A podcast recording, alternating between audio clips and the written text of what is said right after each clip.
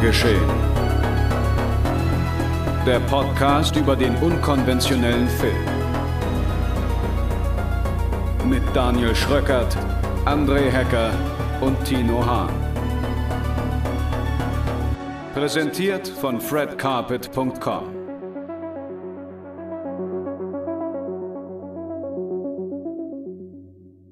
Gleich drei Heimatfilme in der heutigen Ausgabe von Genregeschehen, Folge 24.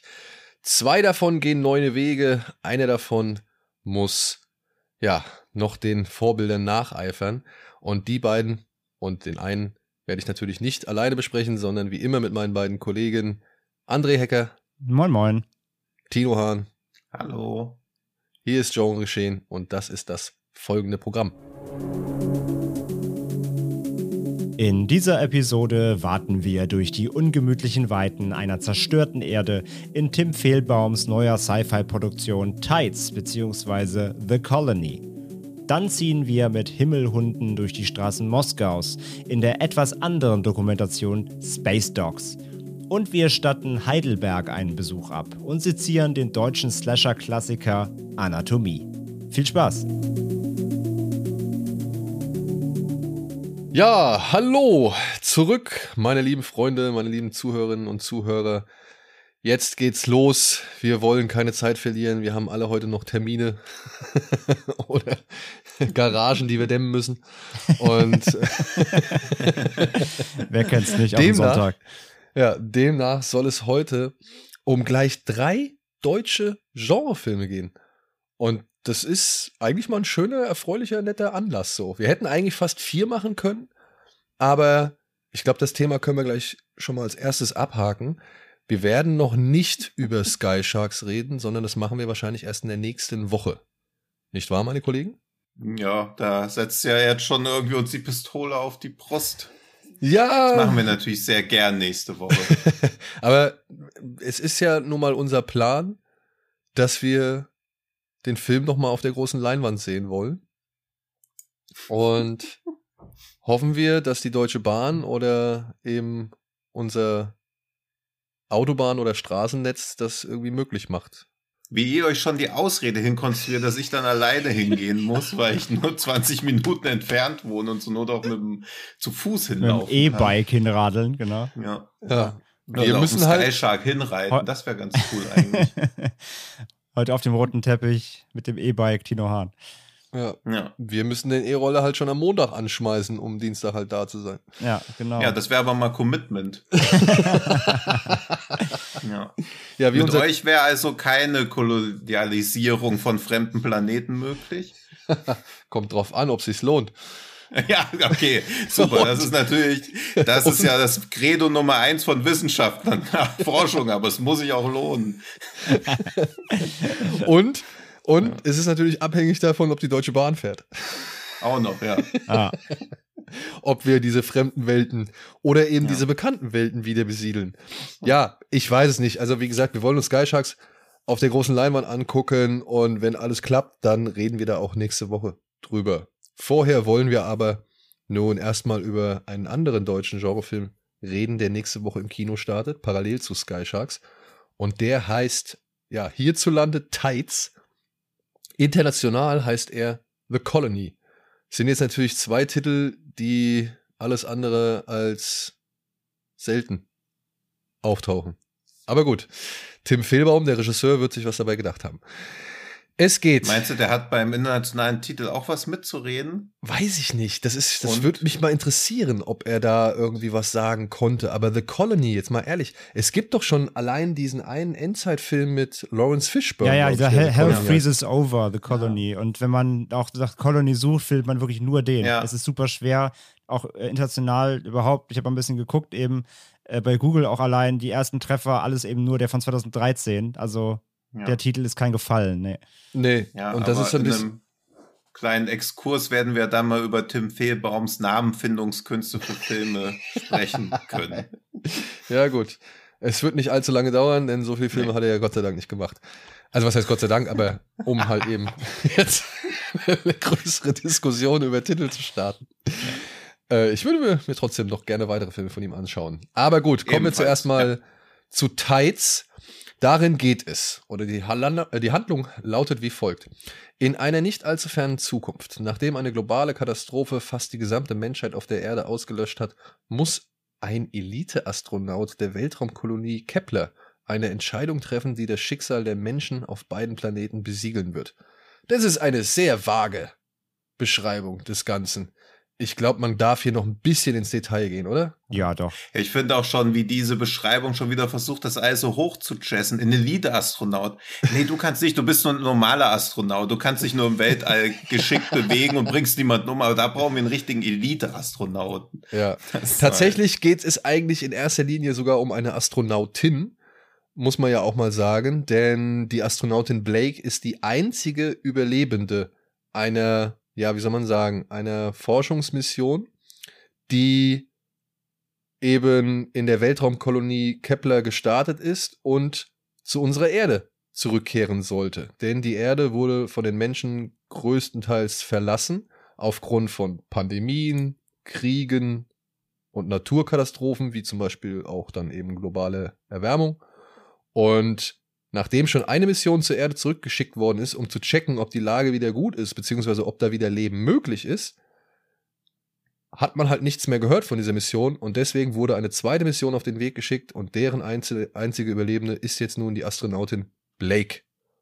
Und die muss feststellen, dass die Erde längst nicht so unbesiedelt ist, wie sie das eigentlich bisher gedacht haben.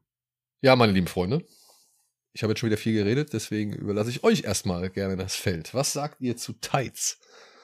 Na, also ich, ich war, also ich kenne ja Hell eben auch, seinen, seinen Vorfilm, und den fand ich auch tatsächlich ähm, überraschend gut damals. Also da war ich wirklich positiv von angetan. Auch eben gerade für eine deutsche Produktion so eine Dystopie, äh, so eine Dystopie zu inszenieren, ist ja nicht so einfach. Also das, das kann halt extrem billig aussehen, wenn natürlich auch irgendwie die Mittel fehlen, um natürlich so eine Welt glaubhaft darzustellen. Aber ich fand, das hat er damals schon äh, gut hinbekommen. Und ich meine, wir haben jetzt hier im Grunde ja auch eine dystopische Setting, nur eben deutlich mehr im Sci-Fi gewandt, als so im, im klassischen Endzeit gewandt. Und ich war halt auf jeden Fall direkt wieder beeindruckt vom Setting und vom Worldbuilding. Ich fand den Anfang mit, ähm, wo sie eben abstürzen und erstmal, du hast diese, diese nassen Weiten da. Also das, das, ist, ist der ganze, das sieht alles so unfassbar eklig nass aus. So nach dem Motto, nach fünf Minuten musst du eine Erkältung haben. Äh, dieser ganze Film fühlt sich so komplett durchtränkt an. Und das, das, das, das, fand, ich, das fand ich richtig stark, wie das sich überträgt. Also ich, ich wollte da auch nicht sein in dieser, in dieser Zeit oder auf diesem, äh, auf dieser, auf dieser neuen Erde. Ähm, ich fand das Worldbuilding richtig gut. Ich fand die, den Aufbau echt spannend. Ähm, ich fand die Einführung der Charaktere gut. Das ganze, den ganzen, die ganze Opening fand ich richtig, richtig stark. Ähm, und war erstmal auf jeden Fall in einer guten, guten Mut darauf, auch diesen Film jetzt irgendwie zu, zu genießen, weil ich schon, weil ich schon finde, dass er den Einstieg wirklich ähm, mit Bravour da ähm, schafft. Und ja, dann geht es halt wirklich in diesen zweiten Part, ja, ähm, mit den, ähm, ja, wie, wie heißen sie? Mats, ne? Mats, ja. Ja, nicht Mats Mikkelsen, sondern Mats eben wie, wie Schlamm, wie eben quasi diese Überlebenden auf der Erde, die es geschafft haben, die Katastrophe, die, den Untergang zu überstehen, äh, jetzt genannt werden. Das kann man sich ein bisschen vorstellen wie bei Harry Potter die Muggles, ja, das sind so die, äh, das, das sind so jetzt die, die, die Mad Max Freikämpfer so ein bisschen. Und auch das fand ich alles immer noch super stimmig, äh, wie sie dieses, ja, diese, auch diese Lager und so weiter, wie es alles aufgebaut ist, aus altem Schrott und eben, sie haben eben nur das, was übrig geblieben ist von dieser Katastrophe und so weiter. Das fand ich alles echt richtig, richtig stimmig und ähm, ich, da mache ich erstmal einen Cut. Ich gebe mal aber an Tino. Wie ging es dir mit, mit, dem Aufbau? Genau erstmal? so. Ja, genauso. Ich gebe wieder an dich zurück. Okay, sehr gut. Also, Tino, also, Tino gibt 5 von 5 nee, ich fand auch die erste halbe Stunde richtig stark. Visuell ist es super, was er da auf die Beine stellt. Das war bei Hell ja auch schon so. Ja. Das, Pro äh, das, ja, also das Haupt-Pro-Argument, während auch ähnlich wie bei Hell und auch bei Tides das Gegenargument immer ein bisschen ist. Das Worldbuilding gefällt mir auch, aber man darf wieder nichts hinterfragen, beziehungsweise bekommt man auch ganz viel überhaupt nicht erklärt. Und im zunehmenden Verlauf stört halt, dass diese die Botschaft, die der Film ausstrahlen will und das, was in der Handlung passiert, steht halt in immer krasserem Widerspruch. Es wird halt immer so erzählt, das Leben ist so wichtig, das muss so sehr gewertschätzt werden. Gleichzeitig wertschätzt der Film aber das Leben seiner Figuren gar nicht.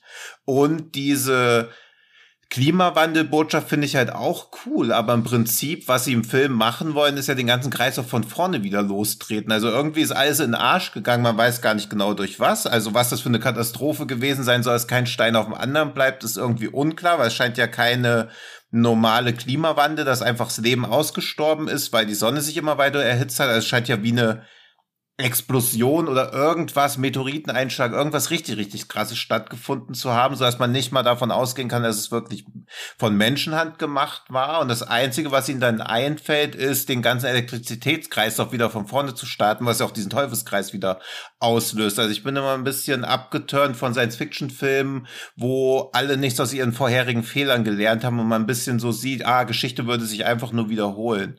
Das ist immer, wenn das nicht durchbrochen wird mit neuen Ideen, sondern einfach nur, dass er ein anderes Setting reinwirft, da bin ich immer schnell raus, weil ich denke, da fehlt mir irgendwie der Erkenntnisgewinn oder was ich auch als Zuschauer mit rausnehmen soll, was da jetzt für mich an neuen Ideen präsentiert wird, weil Science Fiction sollte mir neue Ideen präsentieren und nicht einfach nur ein futuristisches Szenario aufmachen, wo aber derselbe Scheiß wie immer stattfindet.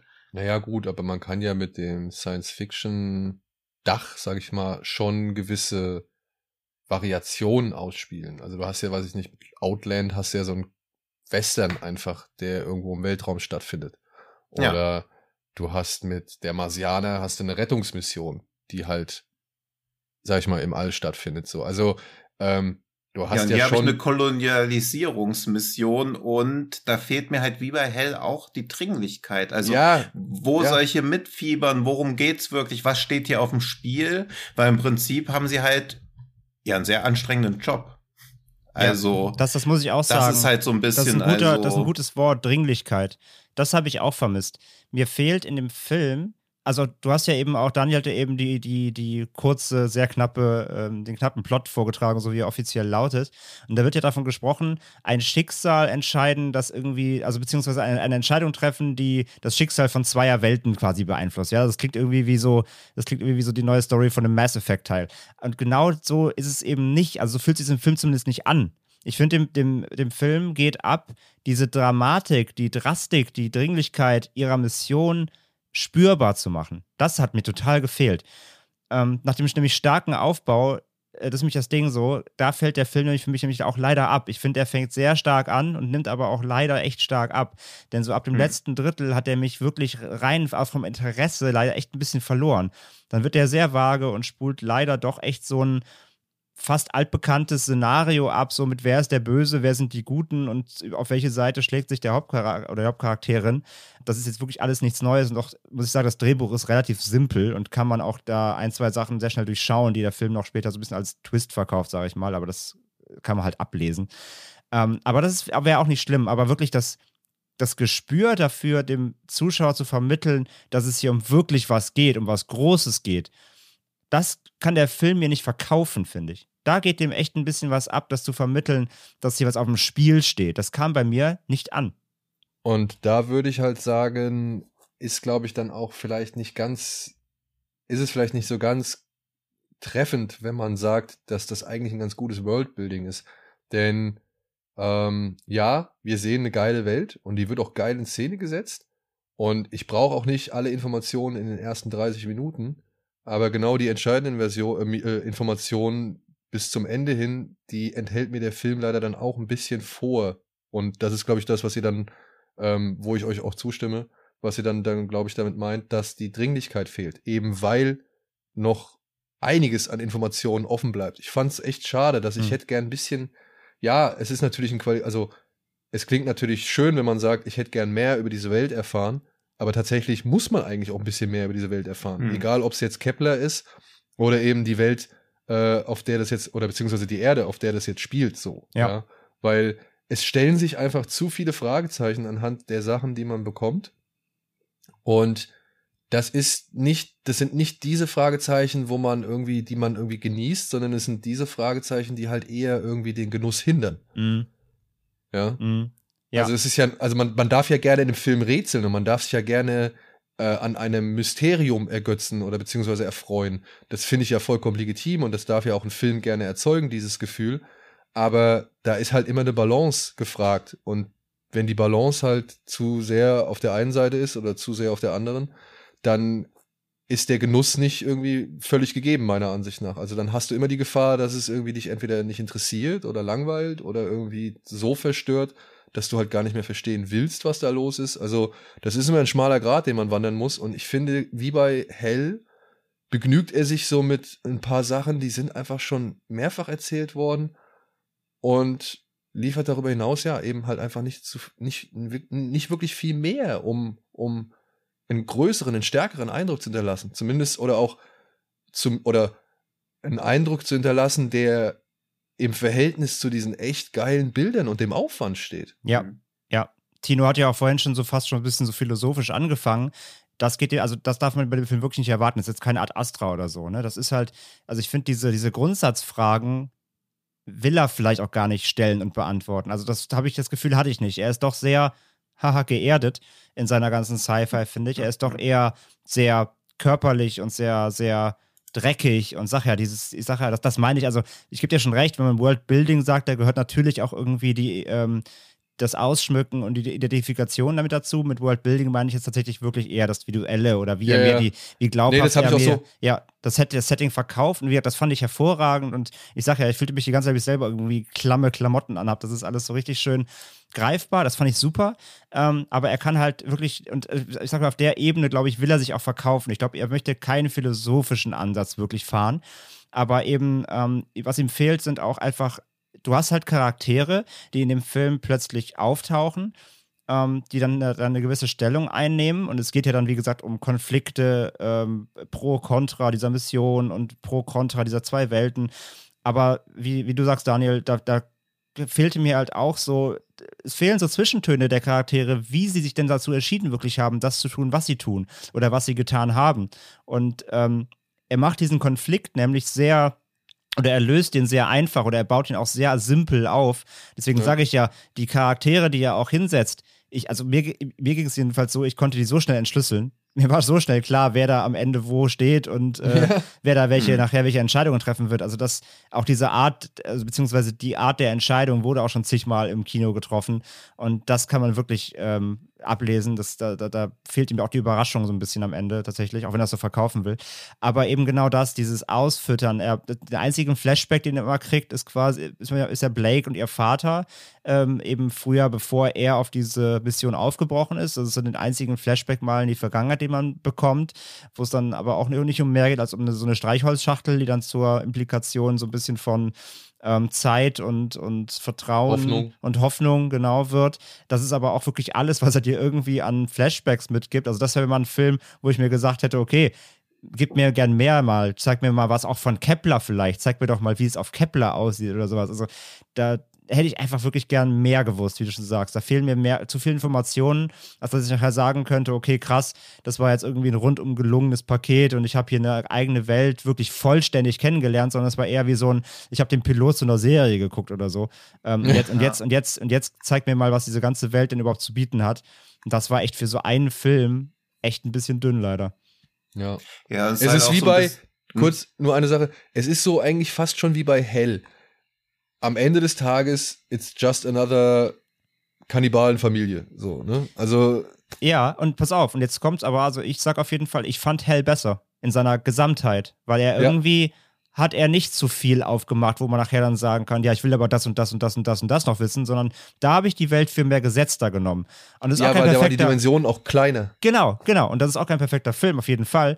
Aber ich fand den einen Tick besser als Colony, muss ich sagen, oder Tides, ja. Ich finde auch, dass also ich habe ja auch gar kein Problem damit, dass das schon wieder einer von diesen Space Dads Filmen ist, wo halt irgendwie Daddy ins Weltall fliegt und verschwunden ist, man dann hinterherfahren muss. Neues Subgenre. Und so gern ich Ian Glenn auch sehe, aber er ist halt Ian Glenn. Also dieses ganze, oh, kann ich meinem Vater vertrauen, ist doch schon klar, wenn man Ian Glenn ins Gesicht guckt. Also er ist doch der klassische Verräter oder sonst irgendwas. Also dieser Twist, der sich da andeutet, ist ja weder vom Drehbuch wirklich clever gemacht, noch ist es vom Schauspieler. Es ist ja von Anfang an klar, dass sie einfach 25, 30 Minuten dumm handelt. Dass da irgendwas nicht stimmt. Ja, ja. Ja, ja. es gibt ja, auch eine Szene im Film. Ich möchte, also ich versuche es jetzt so zu, ich möchte auf keinen Fall spoilern, aber es gibt eine Szene im Film, da trifft Blake auf einen Charakter und die beiden reden miteinander und Blake fragt halt auch quasi von sich aus, was ist hier los, warum hast du das so gemacht, wie du es gemacht hast, erklär mir das. Und die andere Person quasi will es anfangen zu erklären und Blake geht aus der Szene. Das, das, Stimmt, fand ich, ja. das fand ich komplett bescheuert geschrieben, wo ich mir dachte, okay, hätte jetzt quasi jemand irgendwie eingegriffen und dieses Gespräch beendet mhm. oder es wäre, ne, dieses typische, irgendwas passiert, irgendwie werden angegriffen oder so, das Gespräch wird aus Zwang irgendwie beendet, wäre auch irgendwie wieder ätzend, ja, aber okay. Stimmt. Aber die Szene ist so dumm, Blake geht einfach, obwohl sie quasi gerade die Erklärung bekommt. Das war auch so, nee. Ja, ja das ist halt dieses, symptomatisch also, für den Film. Ja. Ja. Und ich habe auch nicht erwartet, da so einen zweiten Art Astra oder diese ganzen philosophischen, dass es in so ein Gefilde irgendwie abgleitet, aber es wird ja dann mal kurz interessant, wenn diese ganzen Konfliktpotenziale aufgemacht werden oder auch diese Grundfrage, was Menschen überhaupt moralisch rechtfertigen können, um ihr eigenes Überleben zu sichern oder auch wie wir definieren, was eigentlich wir ist und wen wir davon ausschließen. Also auch so diese Konflikte mit diesen Mats und so, also gehören die zu uns, lassen wir die außen vor das ist relativ spannend, aber dann kannst du halt nicht wieder das so personalisieren. Also es ist ein bisschen, als ob wir den Klimawandel damit lösen können, dass jetzt irgendein Attentäter den Chef von von der nächsten Tankstelle erschießen muss und dann ist der Klimawandel geregelt, weil alles andere löst sich auch, der Böse ist ja weg. Also es geht halt nicht, diese Personalisierung und mit an einer Person diesen kompletten Konflikt festmachen. Es ist ja ein systemisches Versagen und auch das zeigt der Film ja die ganze Zeit, dass das System versagt hat. Wieso sollte das sich auf einmal lösen lassen, wenn man einen Bösewicht hat? Das finde ich halt immer so eine sehr lahme Entwicklung vom Drehbuch, mhm. weil irgendein Element am Ende muss ja irgendwie noch für Pseudospannung sorgen, aber das also ja. irgendwie nötigt mir das Respekt ab, dass Tim Fehlbaum ja sowohl, also zwei Filme bisher gemacht hat, Regie geführt hat und das Drehbuch selbst geschrieben hat und das auch so durchboxen kann. Also ich, da steckt man den ganzen Abläufen hinter den Kulissen ja gar nicht drin, aber es ist bestimmt ein ganz schöner Hessel, auch so das eigene Drehbuch gegen alle wahrscheinlich im Vorfeld kommende Kritik dann ja auch verteidigen zu können, das trotzdem so durchziehen zu können. Also dass er so ein Standing hat, dass er quasi ja wie so ein Autor einfach sein Ding durchziehen kann. Ja, das nötigt mir Respekt ab, aber ich finde halt, dass er als als Regisseur beziehungsweise als Handwerker einen deutlich besseren Job macht als als Drehbuchautor, weil da bin ich halt leider ich bin beeindruckt, wie gut es alles aussieht. Denk mir gegen Ende dann aber auch immer mehr, puh, wäre es ein Musikvideo gewesen oder so, weil die Musik von Lorenz Dangel auch wieder mega. Hm, wäre ich ja. irgendwie satisfied, als dass ich mir jetzt so eine kohärente Handlung angucken soll. Ja, und der Film hat Kurz, ja sogar noch einen MacGuffin, ne, mit diesem blöden Bio-Tool oder wie das heißt. Ja. Was irgendwie auch ganze Zeit irgendwie ein Dreh- Angelpunkt ist, nachher ist aber auch irgendwie so halb egal. Ja. Äh, kurz nur der, der Korrektheit halber. Das ja. Drehbuch hat er zusammen mit Mariko Minoguchi geschrieben. Das ist äh, das eine junge Frau, die Mein ja. Ende, dein Anfang schon inszeniert hat. Beziehungsweise es war ihr erster Film mit, war das Edin Hasanovic, glaube ich? Ja. Ich glaube, insgesamt waren es sogar vier Writer, also er war es nicht alleine auf jeden Fall. Sag mal, Tino, waren wir, waren wir nicht zusammen auf der Babelsberg-Party? Doch, wir waren noch zusammen auf der ja, Babelsberg-Party. waren wir. Da Natürlich. war Mariko äh, Minoguchi auch. Die haben wir da kennengelernt. Ah, okay. Ah, okay. Sorry, dann habe ich das aufgrund vieler anderer Eindrücke und weil ich da auch den Regisseur von Hollywood Türke kennenlernen durfte, leider alles verdrängt. das war auch eine schöne. Nee, sorry, das tut mir leid. Also ja, das habe ich auch gelesen, dass es eine Zusammenarbeit war.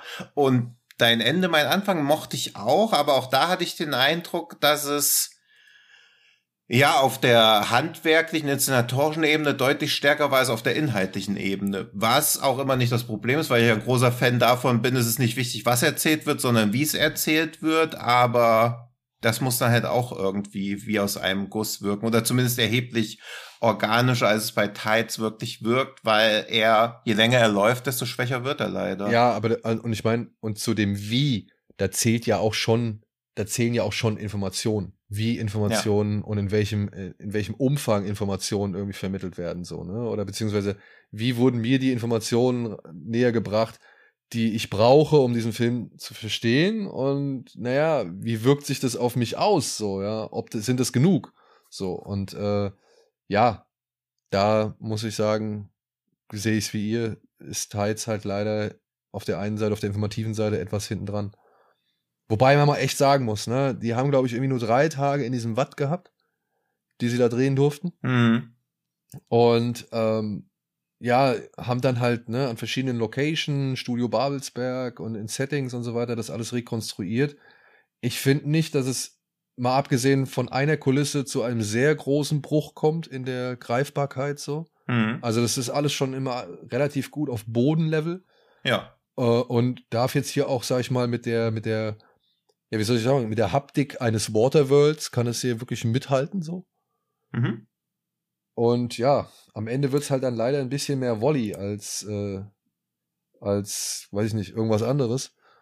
Und das ist halt ein bisschen schade. Aber ja. trotzdem, auf der anderen Seite muss man mal echt sagen, das ist schon mutig, ne? Also so ein Ding irgendwie zu machen, abzuliefern, so derartig in Szene zu setzen. Ich hoffe trotzdem, dass noch genug Leute reingehen werden, um, um den Aufwand zu rechtfertigen, so. Ja, auf jeden Fall. Es ist ja auch kein schlechter Film, also ganz und gar nicht. Ich, ich, der, ist, der ist halt leider nur solide, aber ist trotzdem ein solider Film. Also ich hatte trotzdem ganz gute Zeit damit. Er hätte halt deutlich mehr sein können, wenn das Drehbuch besser gewesen wäre, meiner Meinung nach. Ja. Ja. ja. Und ich glaube, das kriegt der Film, weil viele Leute sind dann, glaube ich, es ist ja auch ein bisschen so der Tenor, den man so aus den Letterbox-Sachen rausnehmen kann, dass technische Perfektion das trotzdem nicht ausgleichen kann. Also dass da Leute nicht sagen, ja, okay, ich habe jetzt akzeptiert, dass die Handlung mich nicht abholt, aber ich genieße einfach, was da für einen deutschen Film echt beeindruckend aus dem Boden gestampft wurde, sondern es sind halt alle, ja, das ist aber langweilig. Ja. Das ist halt so ein bisschen das Problem, also das Melek-Problem ja schon fast. dass da Leute auch nicht sagen, ja, okay, ich bin jetzt, da, es geht ja, es passiert ja gar nichts, das sind ja einfach nur schöne Bilder, aber das, das verweigert teils halt auch so ein bisschen, dass man diese Bilder einfach nur genießt, weil man dazu ja trotzdem zu viel mit Handlung vollgespammt Ja, ja, wird. das stimmt, ja, ja. Das ist das halt, das halt so ein bisschen schade, also dass er nie, sich nie traut, auch mal so wenigstens für fünf Minuten so einfach so philosophisch auch nur mal so abzudriften, nur seine Atmosphäre, also die Atmosphäre ist halt so traurig, dass auch klingt eher Beiwerk, aber sie wird halt auch gar nicht so abgefeiert. Oh, geht, finde ich. Also allein wenn sie zum Beispiel durch eben diese Einöde wandern auf der Suche nach einer ja, das, ja, das war stark. Also so, wo ich so dachte, eigentlich, das natürlich auch ein bisschen wegen den Release-Fenster, also so, wo ich so dachte, eigentlich hätte teils auch sowas wie Green Knight als Science-Fiction-Film sein können. Ja. So einfach nur diese Wattwelt zu benutzen, das einfach so abzufeiern und gar nicht versuchen, so eine relativ konventionelle Story zu erzählen, der es dann doch an Komplexität mangelt, eben weil man weiß jetzt, dass die Themen, also kannst der Klimawandel gar nicht spannend verhandeln, eben weil so viele Parteien beteiligt sind, weil es keinen Gegner gibt, weil du ganz langwierig das über mehrere Jahrzehnte alles regeln musst, weil da Gesetze geändert werden müssen. Also das, was der Film mir da klar machen will, funktioniert ja gar nicht, wenn man das irgendwie so bedenkt. Deswegen muss er sich aus meiner Sicht eher auf so eine philosophische, abstraktere Ebene retten. Er sagt aber, glaube ich, auch tatsächlich, dass ähm, es ist nicht nur Klimawandel, es ist auch durch Kriege und so weiter. Also wie du schon gesagt hast, da ist schon mehr passiert. Ja. So. Also, es wäre, also ja, aber ja, das wäre halt auch spannend, weil wenn es ein Krieg war, kannst du halt eh nichts ändern. Ja. Aber wenn es Klimawandel, also diese, diese zweite Chance, die sie ja indirekt bekommen, die wird aus meiner Sicht gar nicht genutzt, weil sie halt weiterhin Menschen sind. Aber das wird wieder nicht hinterfragt, also warum wir dazu verdammt sind, Fehler wieder und wieder zu wiederholen. Naja, mhm. sind wir dazu verdammt oder sollen wir nicht doch auch eine zweite Chance kriegen, um es besser naja, zu machen? Naja, aber ich meine, sie sind. Das ist doch auch ein großes Thema im, im Film, ja. dass der Mensch halt immer wieder, also dass der Mensch es verdient hat, eine zweite Chance zu kriegen, weil er eben aus den Fehlern gelernt hat. Oder weil er halt begreift, dass man aus Fehlern lernen kann.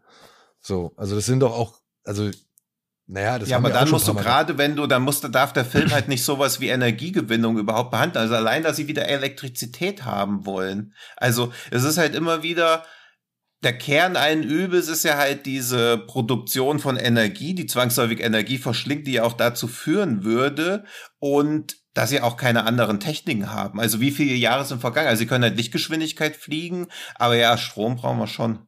Also es ist irgendwie gar nichts, es ist irgendwie gar nichts da. Dann gibt es auch die eine Szene, wo irgendwie dieses Boot fahren kann, wo man auch denkt, okay, wo kommt das denn jetzt her?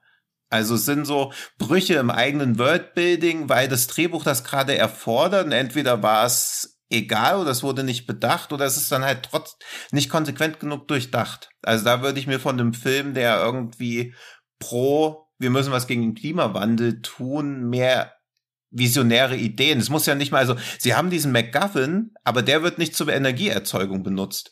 Also warum haben sie nicht einfach so McGuffin, der kann einfach irgendwie so Energie, dann hättest du auch einen viel größeren Antrieb, weil dann wäre es auch relevant, dieses Ding sich wieder zu holen, weil wenn das irgendwie so eine neuartige Energiequelle ist, die es quasi erlaubt, die Erde wieder zu kolonialisieren, ohne auch gleichzeitig die Saat für die spätere Zerstörung zu legen, dann wäre auch die ganze Grundmotivation von allen viel greifbarer. Stattdessen bleibt es einfach nur so ein McGuffin.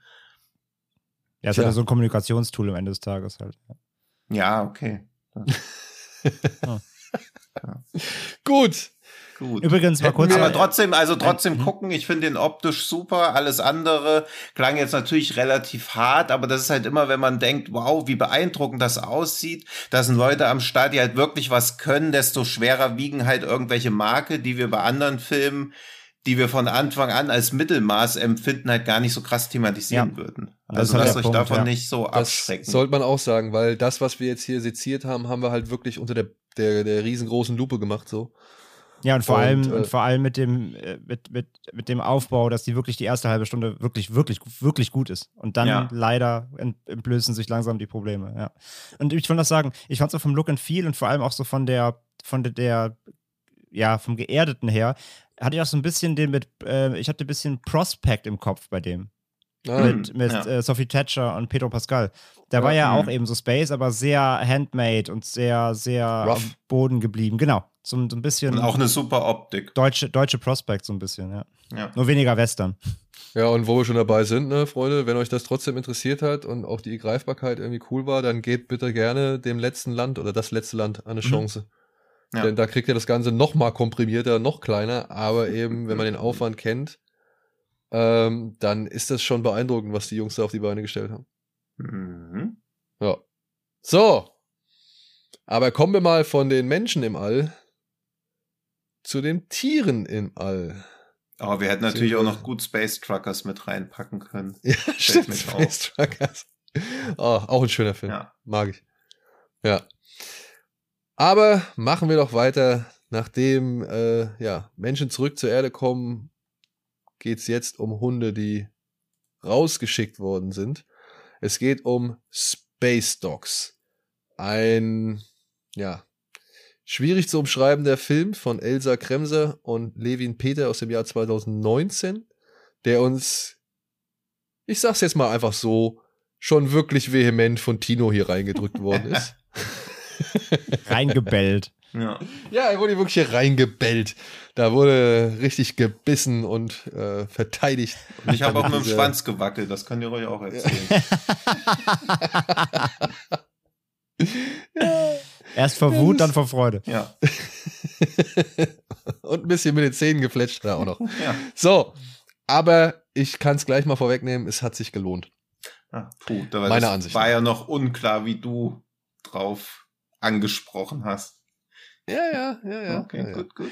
Also, folgender Inhalt liegt uns hier vor. Laika, eine streunende Hündin, war das erste Lebewesen, das ins All und damit in den sicheren Tod geschickt wurde. Eine Legende besagt, dass sie als Geist auf die Erde zurückgekehrt ist und noch immer mit ihren freilaufenden Nachkommen durch die Straßen Moskaus streift.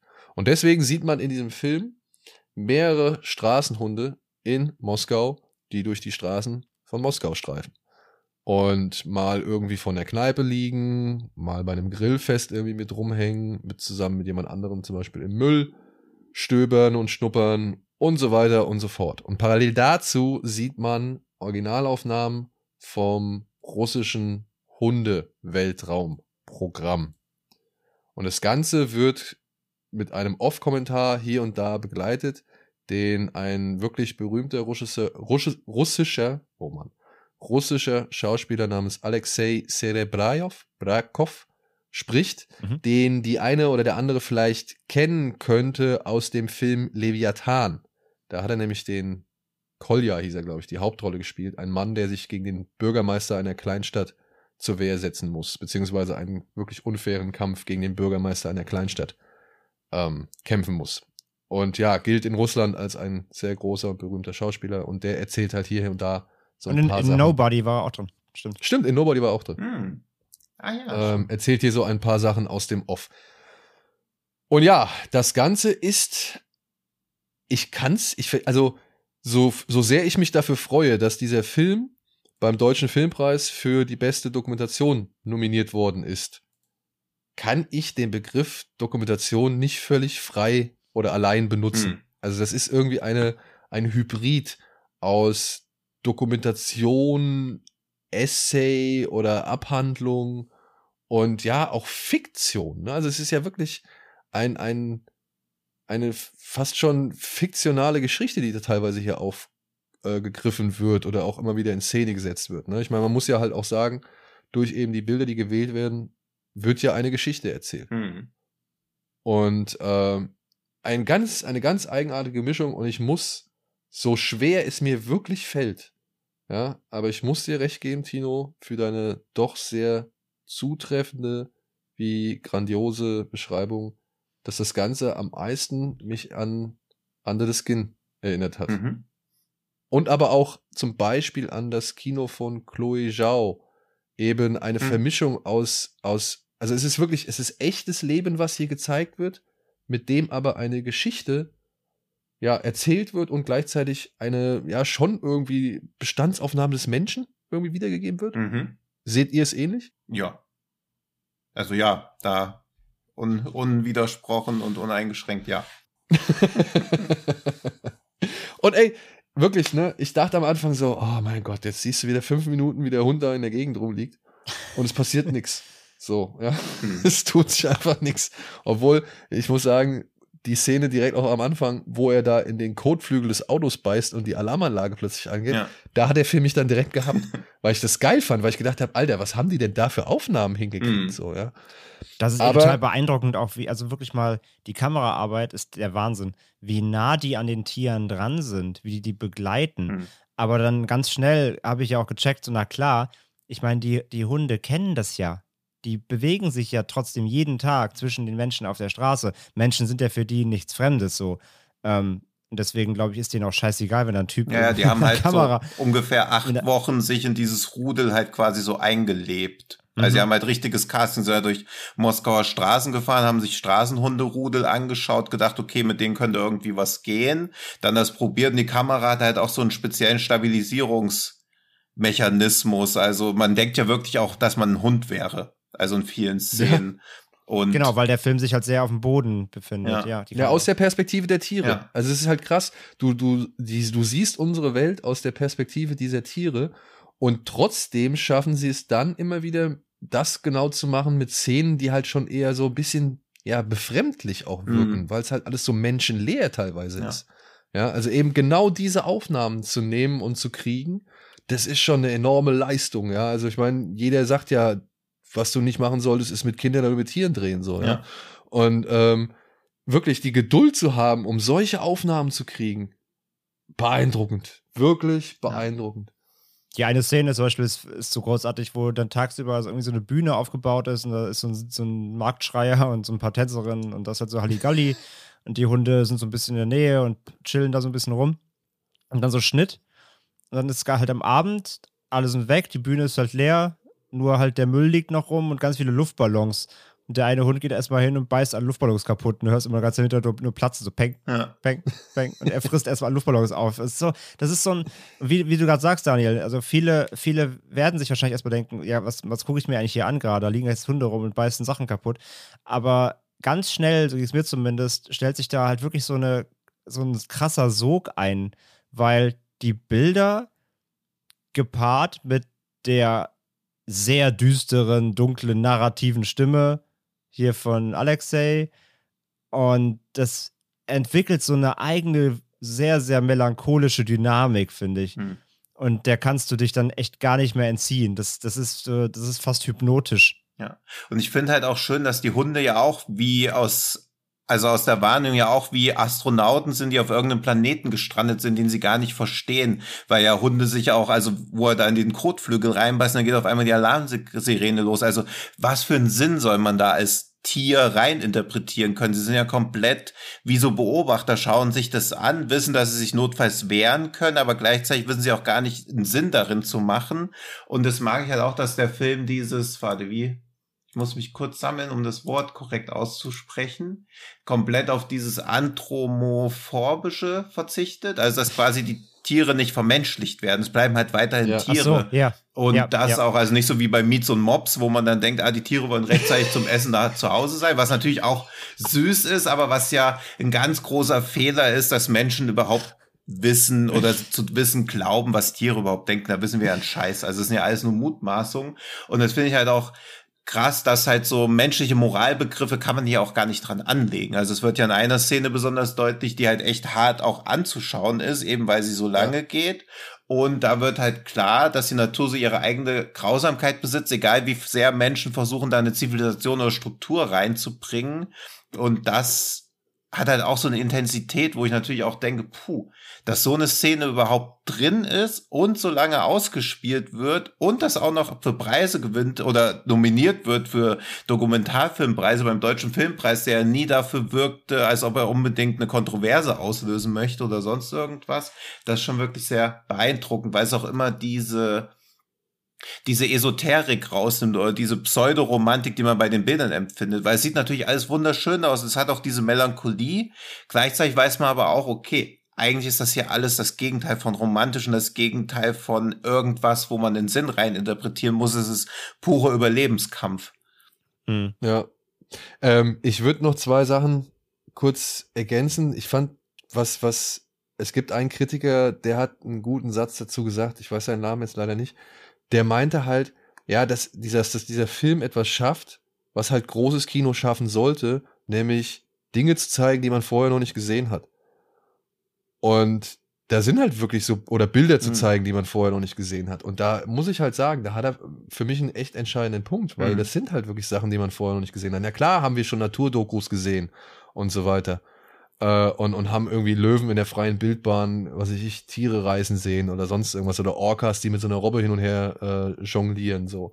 Aber trotzdem, ähm, das Ganze mal so verfolgen zu können, was hier im Film zu sehen ist teilweise, das fand ich, ja, eben von der Szene, von der du eben gesprochen hast, bis hin zu einfach so ganz normalen Momenten, wie eben die zerbeißen die Ballons, die beißen in den Kotflügel. Und ich glaube, er hat in den Kotflügel reingebissen, weil die da irgendwas drin gerochen haben, worauf sie Stier waren. Mhm, okay. Also die haben irgendwas gewittert, Mhm. was da drin gewesen sein muss in dem Auto und haben halt, und das fand ich halt erstaunlich.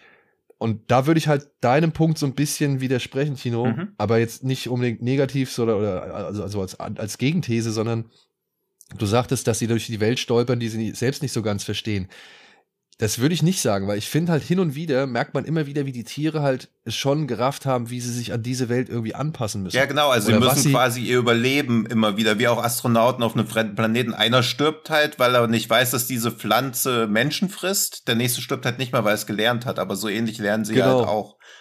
Und genau, und das meine ich, aber sie, aber sie leben ja auch mit dem System. Zum Mhm. Beispiel, wenn der eine Mann im Müll wühlt, Mhm. ja, dann weiß der Hund ja, okay, ich bleib jetzt mal bei dem, Ja. weil da könnte auf jeden Fall was für mich abspringen, so, ja. Also, ja, oder wo sie, wo sie vor dem einen, vor der Bar liegen, da kommt ein Typ im Eimer raus und bringt Wasser. Also sie lernen das ja, dass sie sich Hm. schon in der Nähe dann teilweise von solchen eben Läden äh, bewegen, in denen es von Menschen tummelt, weil sie wissen, da könnte was für sie abfallen. So. Ja, aber es ist Ey, trotzdem und ja keine Symbiose, sondern so eine Mischung aus Nee, klar. Mitleid plus auf Distanz halten, weil was passiert mit ausgehungerten Straßenhunden? Also was wären dann die, wieder die Konsequenzen für die Menschen? ja, im schlimmsten Fall werden sie ins All geschossen. Ja.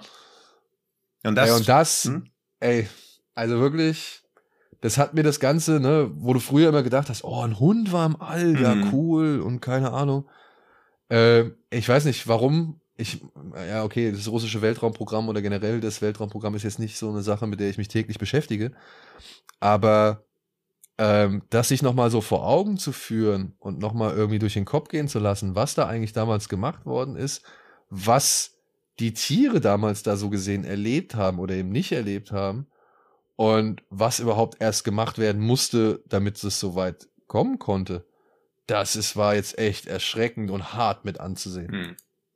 Ja, vor allen Dingen Ja, wurde, absolut. also das haben sie ja wohl in diesen Untersuchungen von diesen Archivaufnahmen auch rausgefunden. Leica war halt wirklich einfach irgendein Straßenhund, den sie einfach, weil Menschen dann halt so denken, okay, so ein Straßenhund gehört niemanden, also gehört er allen, mit dem können wir machen, was wir wollen und ihn dann einfach ins Weltall geschossen haben.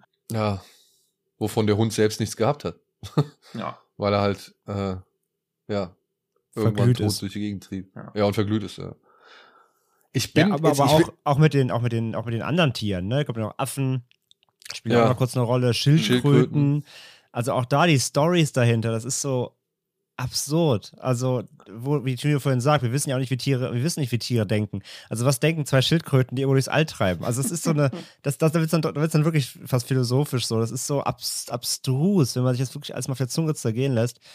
Und ich war ja wirklich, ich, ja, ich, ich musste euch beide ja wirklich nochmal fragen gestern in unserer, mhm. in unserer WhatsApp-Gruppe, ob diese Aufnahmen aus dem russischen Labor echt sind. Weil die sehen so krass gut aus. Also optisch. Und die Sounds haben sie nachgebessert, ne? Ja, das, das muss man ja die, auch sind, ich, die sehen so hochwertig aus, dass ich dachte, das wäre nachgestellt.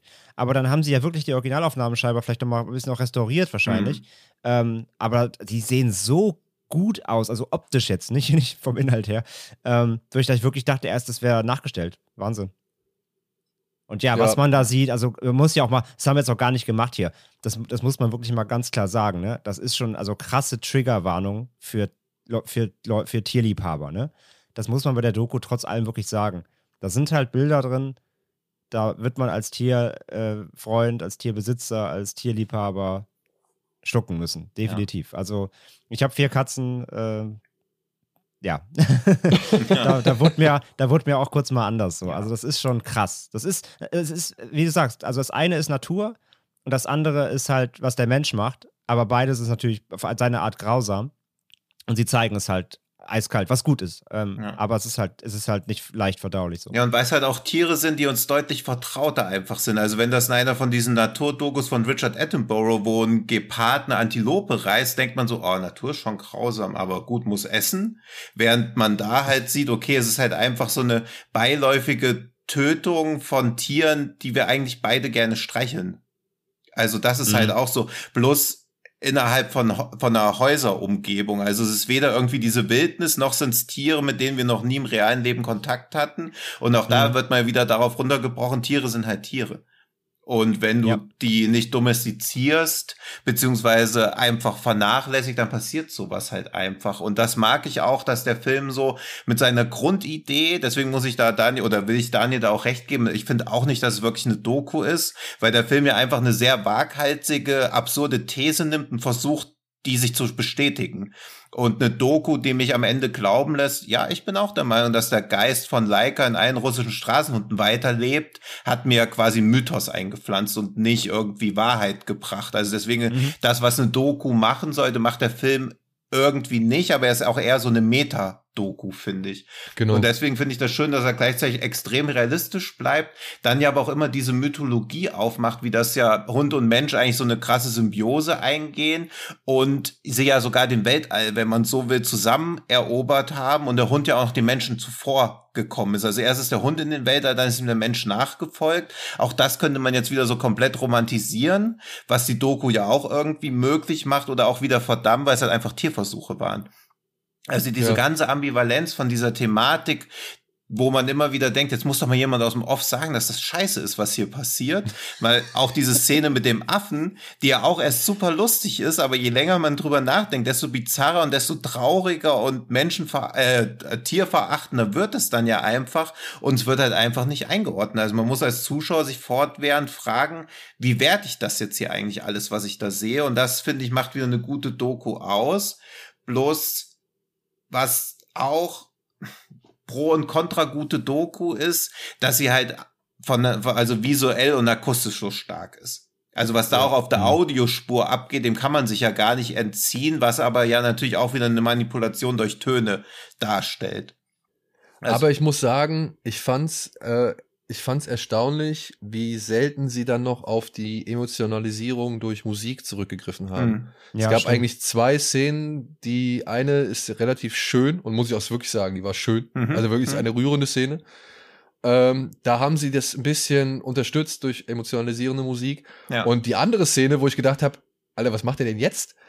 Da war es dann auch wieder, das ist wieder so ein Moment, wo du halt merkst, okay, jetzt wurde hier schon was inszeniert, weil ich sag so mal, da spielen halt einfach eben zwei Schildkröten auch noch eine Rolle. Hm. Äh, da kam dann plötzlich so bedrohliche Musik. So, ja, ich gedacht, ja. warum? Hm. Ja, warum? Warum macht ihr das ja? Warum gebt ihr mir jetzt hier Angst so, ja? Weil ich in dem Moment gedacht habe, wirklich, jetzt wird gleich ein Panzer geknackt oder sonst irgendwas. Hm. Und ähm, letztendlich ja, war das dann aber auch wieder so ein Spiel oder so eine Manipulation der Gefühle, weil letztendlich die Szene nicht so ausgespielt wird, wie die Musik es vielleicht suggerieren mag. Ja. ja. Aber man muss sagen, alles in allem hält sich das zurück, sondern vergreift halt vor allem immer auf die Hintergrundgeräuschkulisse zurück und versucht gar nicht so viel irgendwie, sag ich mal, mit Musik hm. zu, zusammenzukleistern oder nochmal ja. zu verstärken.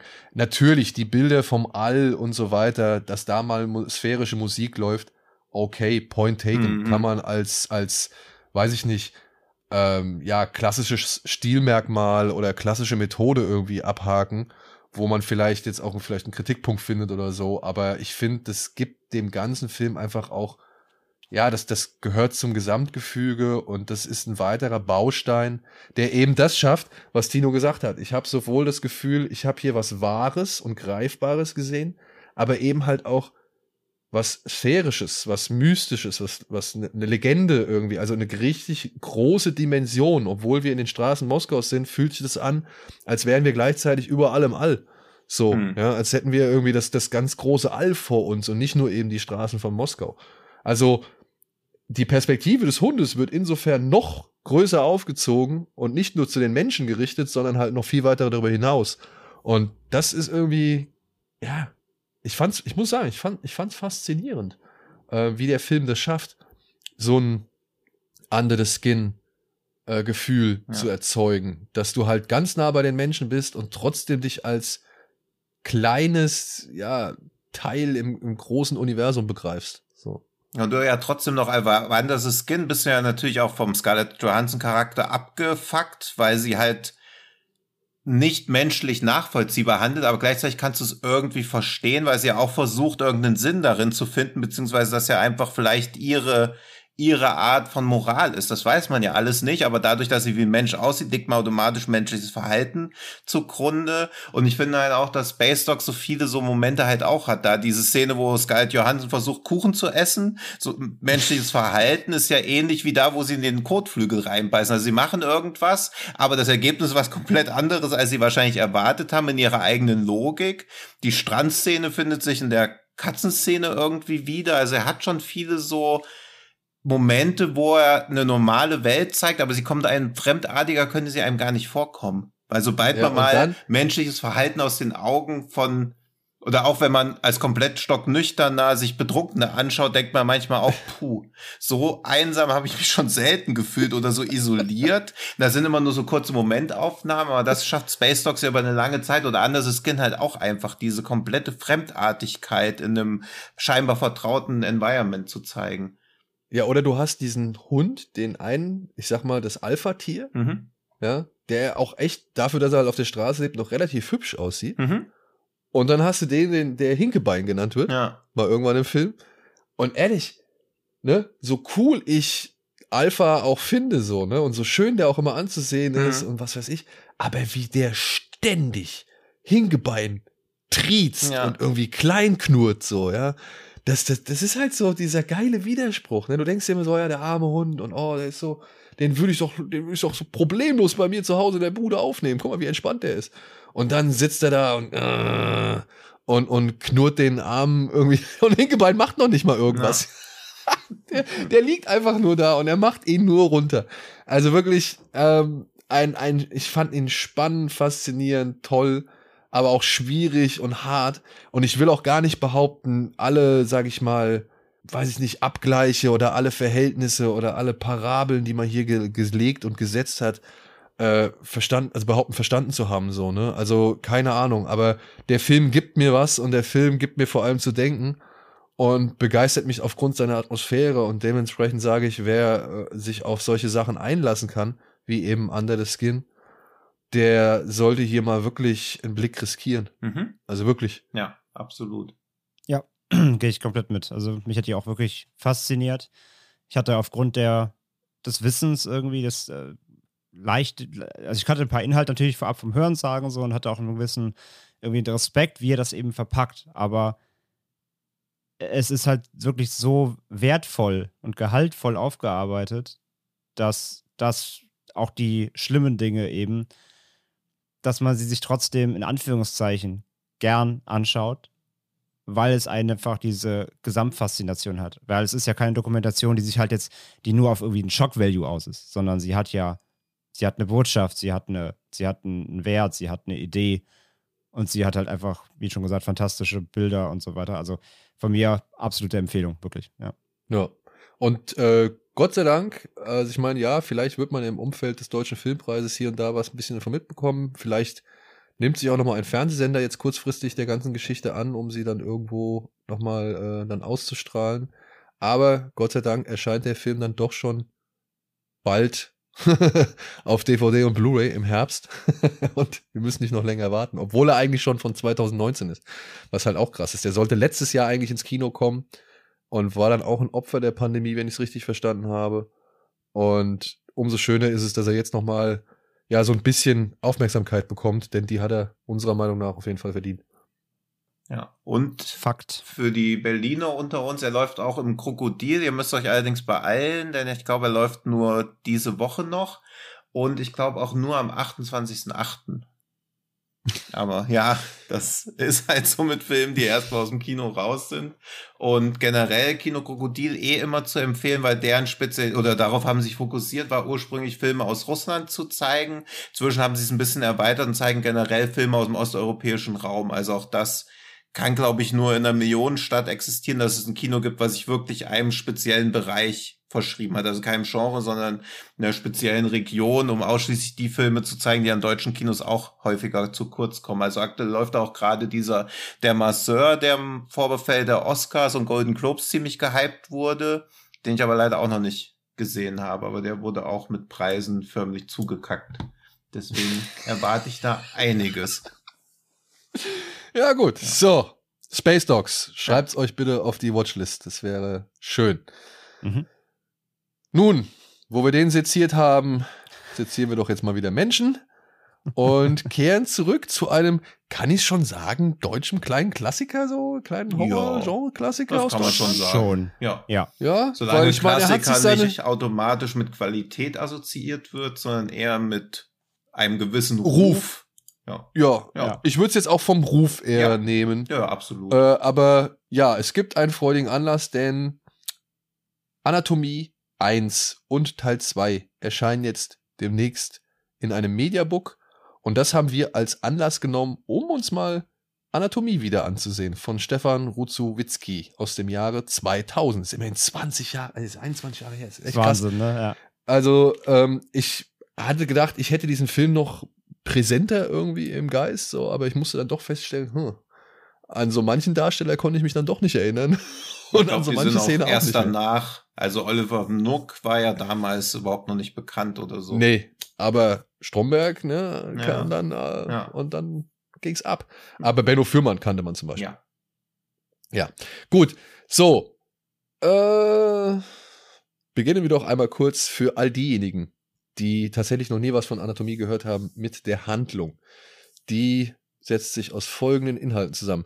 Für die ehrgeizige Medizinstudentin Paula geht ein Traum in Erfüllung. Sie wird zu einem Elitekurs in Anatomie bei dem berühmten Heidelberger Professor Grombeck zugelassen.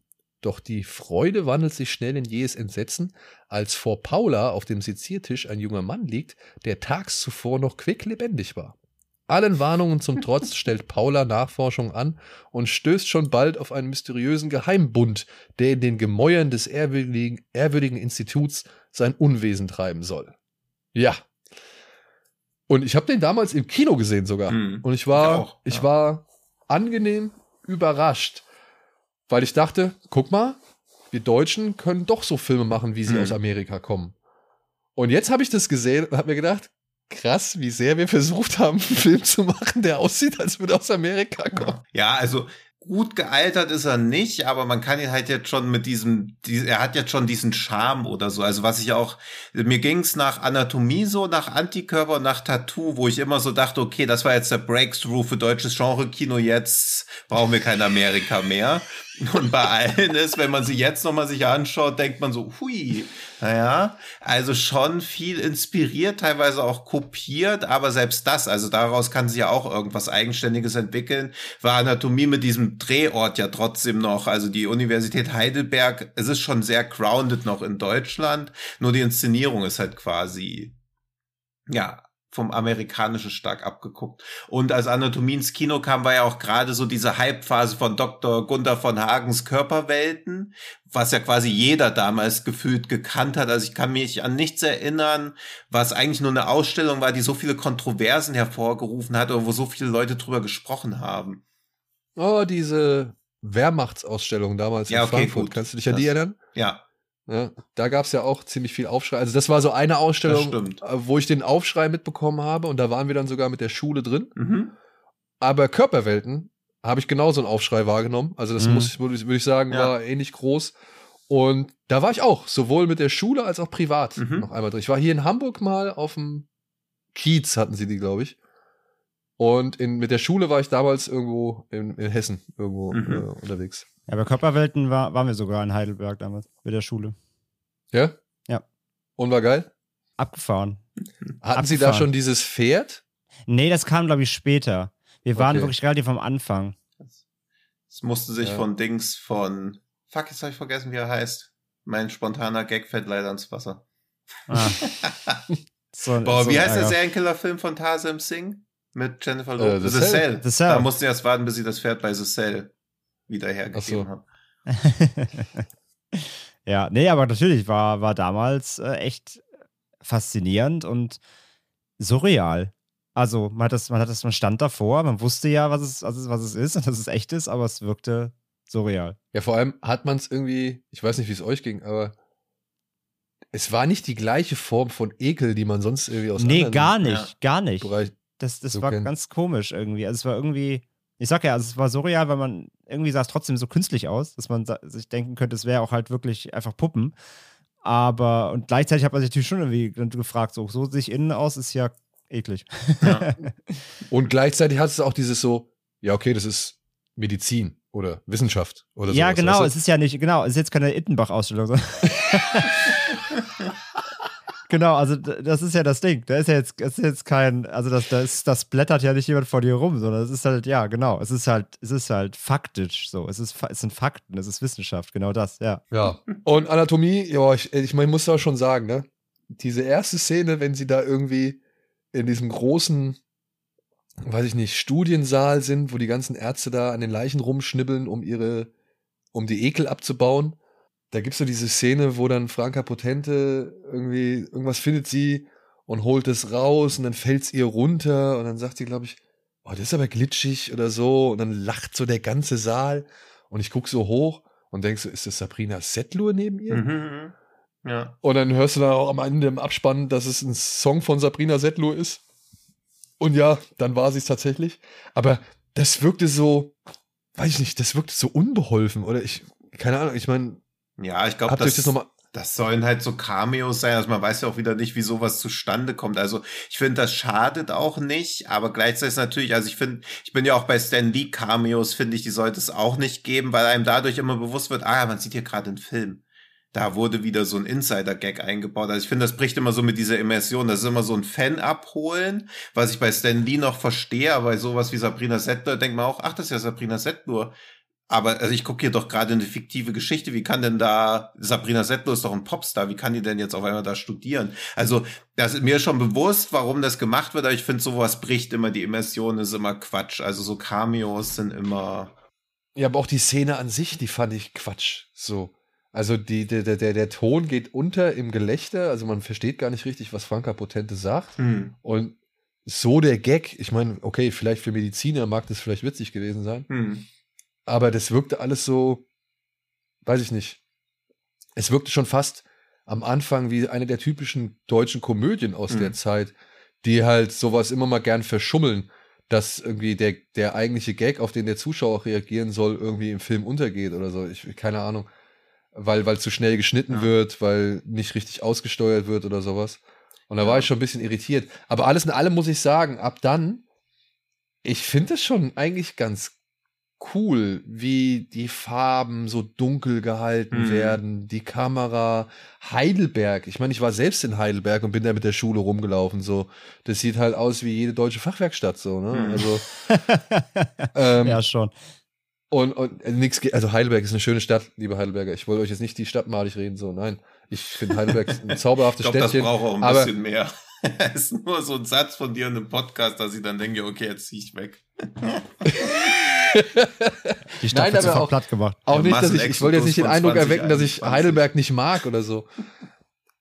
Aber ähm, ich fand halt, sie haben dem Heidelberg im Film halt eine richtig schöne, ja, amerikanische Provinz ja. Bergwaldstadt-Flair gegeben, mhm. so, weißt du? Also, ob du jetzt ins amerikanische Berghinterland fährst oder jetzt nach Heidelberg so, ähm, hat für mich da nicht den Unterschied gemacht. Und das fand ich auch jetzt nachhinein, nachdem ich den Film jetzt schon echt, keine Ahnung, zehn Jahre nicht mehr gesehen habe, äh, schön zu sehen, wie, wie, wie kräftig das alles in Szene gesetzt worden ist. Mhm. Und aber auch wie laut und wie, wie theatralisch und intensiv die Musik teilweise benutzt wurde.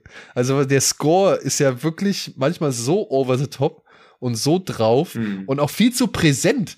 So, ne? Also wirklich viel zu weit vorne. Ich meine, es kann jetzt an den Einfl Einstellungen von, von Netflix und von meinem Fernseher liegen. Aber ich fand das irgendwie lustig, wie manche Szenen durch die Musik nochmal so verstärkt wurden in ihrer, in ihrer Stimmung oder in ihrer Situation. Ja, also das, ich mag auch generell diese Stimmung. Also ich finde, glaube ich, also so Uni-Filme gehen bei mir eh immer erstaunlich gut. Keine Ahnung warum. Und ich hatte es halt auch in Erinnerung natürlich ein bisschen verklärt, weil ich auch den Anfang von Raw so gern mag, wo sie in dieser Uni sind. Und wo halt alles auch so, wo man so mitkriegt, okay, ich, man kennt niemanden, das Studienfach ist längst nicht so geil, wie man sich in seiner naiven Re Realität irgendwie ausgemalt hat. Und das geht ihnen da ja auch so. Deswegen glaube ich, ohne die Szene zu sehr zu verteidigen zu wollen, wo Franka Potente da ausgelacht wird, soll so ein bisschen verdeutlichen, dass sie halt jetzt gerade so an der Realität ein bisschen scheitert oder ein bisschen hadert, während alle anderen schon so abgewichst sind, nur noch drüber lachen, weil sie halt so wussten, worauf sich einlassen, weil sie werden ja richtige Mediziner. Und dann, ich weiß gar nicht, ob es davor oder danach ist, kommt ja diese Szene, wo dieser Professor dann sagt, in diesem Raum wurde noch kein Schmerz gelindert, kein Patient geheilt. Dafür werden hier Grundlagen geschaffen. Ich finde, es gibt schon so eine gute Grundstimmung vor. Also der Film schafft es erstaunlich gut, so ein Foreshadowing zu betreiben, weil man ja die ganze Zeit denkt, okay, irgendwie ist es unangenehm, diese ganzen Leichen, dieses Anatomiezeug sieht unangenehm aus. Also ich finde, er hat schon eine nicht zu verachtende Atmosphäre ja. die auch jetzt ich meine, immer noch funktioniert. also ich weiß damals, als ich aus dem Kino gegangen bin, natürlich das Ende ist halt wieder, wie oft bei so Slasher-artigen Filmen, will es wieder zu viel und kleidet dann so ins unfreiwillig Komische ab. Aber ich weiß noch, dass ich mich da auch so leicht gegruselt hatte. Also ich war echt gut unterhalten damals. Ich finde den Anfang auch echt cool. Ja. Äh, ich habe mich auch nochmal sehr gefreut, dass das Simon Schwarz ist, der da auf dem OP-Tisch liegt. Und sein, die, der, der, der Schwenk, so auf, aus seiner Perspektive auf die Kamera, also auf, die, auf seine Hand, mhm. die schon so komplett, ja, wie soll man sagen, äh, freigelegt wurde mhm. und die sich dann noch so ein bisschen bewegt. Also das, das hat schon was. Ja. Ich muss auch sagen, ich gebe dem Film echt einige schöne Momente, aber der hat halt leider wirklich, ne, auch gerade wenn es um die Figur von Franka Patente geht mhm. und um ihre Liebesbeziehung oder, oder wie soll man sagen, ihr Liebesleben, generell ihre Einstellung zum Liebesleben im Film. Ja da muss ich schon sagen, hat er schon ein paar echt fremdschämige Dialoge. Ja, absolut, ja. ja. Also wenn du es mal vergleichst, wenn du es mal vergleichst mit so den Auftritten von Nina Hoss ist es, glaube ich, ne? Und, mhm. und Benno Fürmann, mhm. so wie die ihre Beziehung ausspielen, so wo du Benno Fürmann erst noch als diesen coolen, gut gebauten und so hinstellst äh, und, und dann später macht er halt an auf Jammerlappen. und ähm, das, das wirkt, also klar, wenn man das so sieht, ne, wie er dann so auf dem Boden sitzt und nicht aus dem Zimmer rausgehen will und sie so angrinst, das wirkt schon alles irgendwie doof, aber mhm. wenn man halt später dann weiß, warum er das gemacht hat, mhm.